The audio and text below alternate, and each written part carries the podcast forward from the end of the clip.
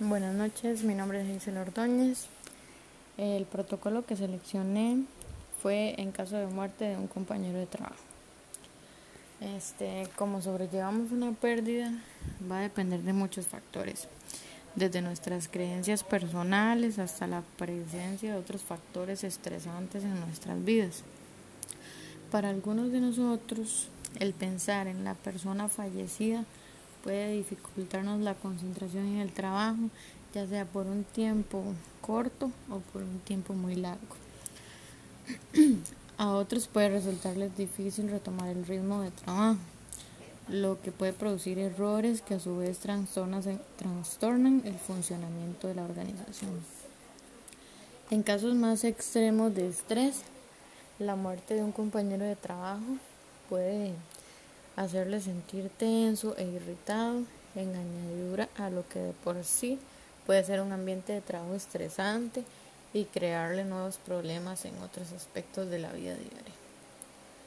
Puede ser confuso y a veces aterrador para los compañeros de trabajo experimentar la profundidad de estos sentimientos. A menudo las personas intentan desvincularnos de estos pensamientos o tratar de convencer a los demás de que no tienen esos sentimientos de dolor por algún tipo de pérdida.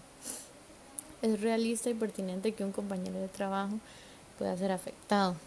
La muerte también puede adquirir un significado simbólico recordándonos que podía que esto podía sucedernos a nosotros en algún momento y lo imprevisible que puede ser la vida y la muerte. Este, algunas de las recomendaciones que se fueron anotadas en el protocolo en caso de muerte de un compañero de trabajo son las siguientes.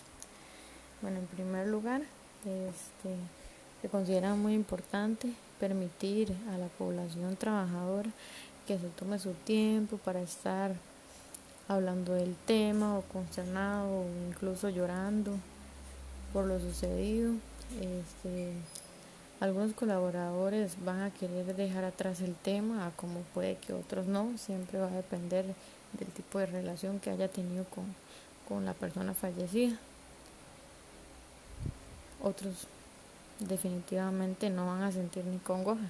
Esto va a depender de, de cada persona. Pero lo, lo que se recomienda en este paso es que se permita que, cada quien manifieste su dolor de la forma que, que mejor sienta hacerlo.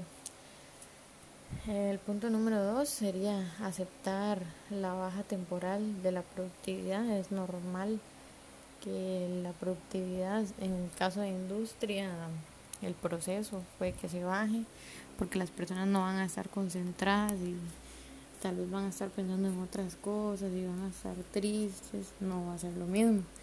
Mientras van a tener que estar luchando con las emociones que acompañan una muerte y no van a poder desempeñarse de la misma manera que antes.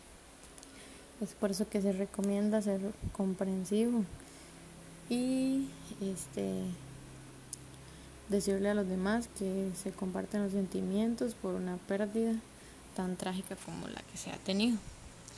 Eh, bueno, el paso número tres sería, es importante escuchar a los colaboradores mientras luchan por entender qué es lo que ha ocurrido. Muchas veces lo normal es como que se pongan en los pasillos a hablar de lo que sucedió, cómo sucedió, por qué sucedió. Son cosas normales en la vida.